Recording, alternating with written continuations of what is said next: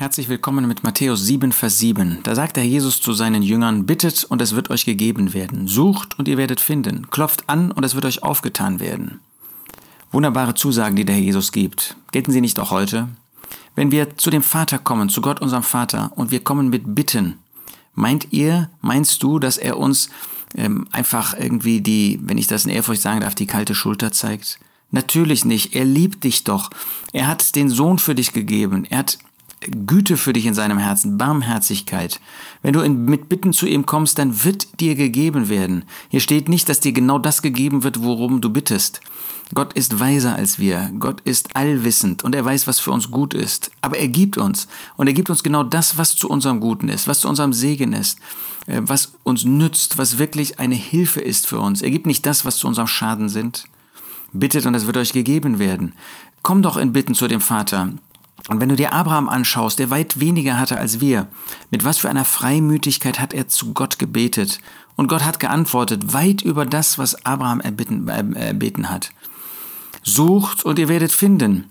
Wenn du äh, jemand bist, der sucht, der mit dem Herrn sucht, der auf der Suche ist nach dem Segen, nach dem Guten, dann sei sicher, dass du das finden wirst.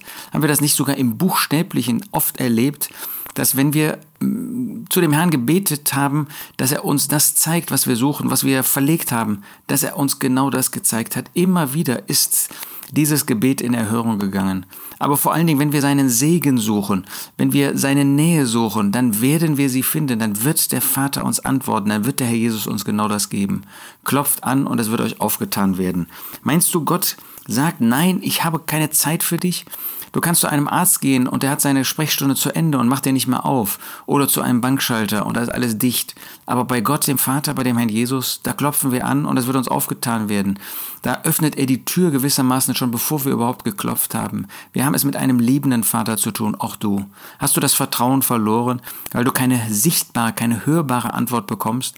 Sei sicher, dass Gott sein Ohr an deinem Puls hat, dass Gott dich hört und dass er dich liebt und dass er nach seiner Weisheit immer hört. Warum lebst du noch? Warum kannst du überhaupt noch äh, weitermachen? Weil seine Gnade sich jeden Tag neu erweist. Habe dieses Vertrauen.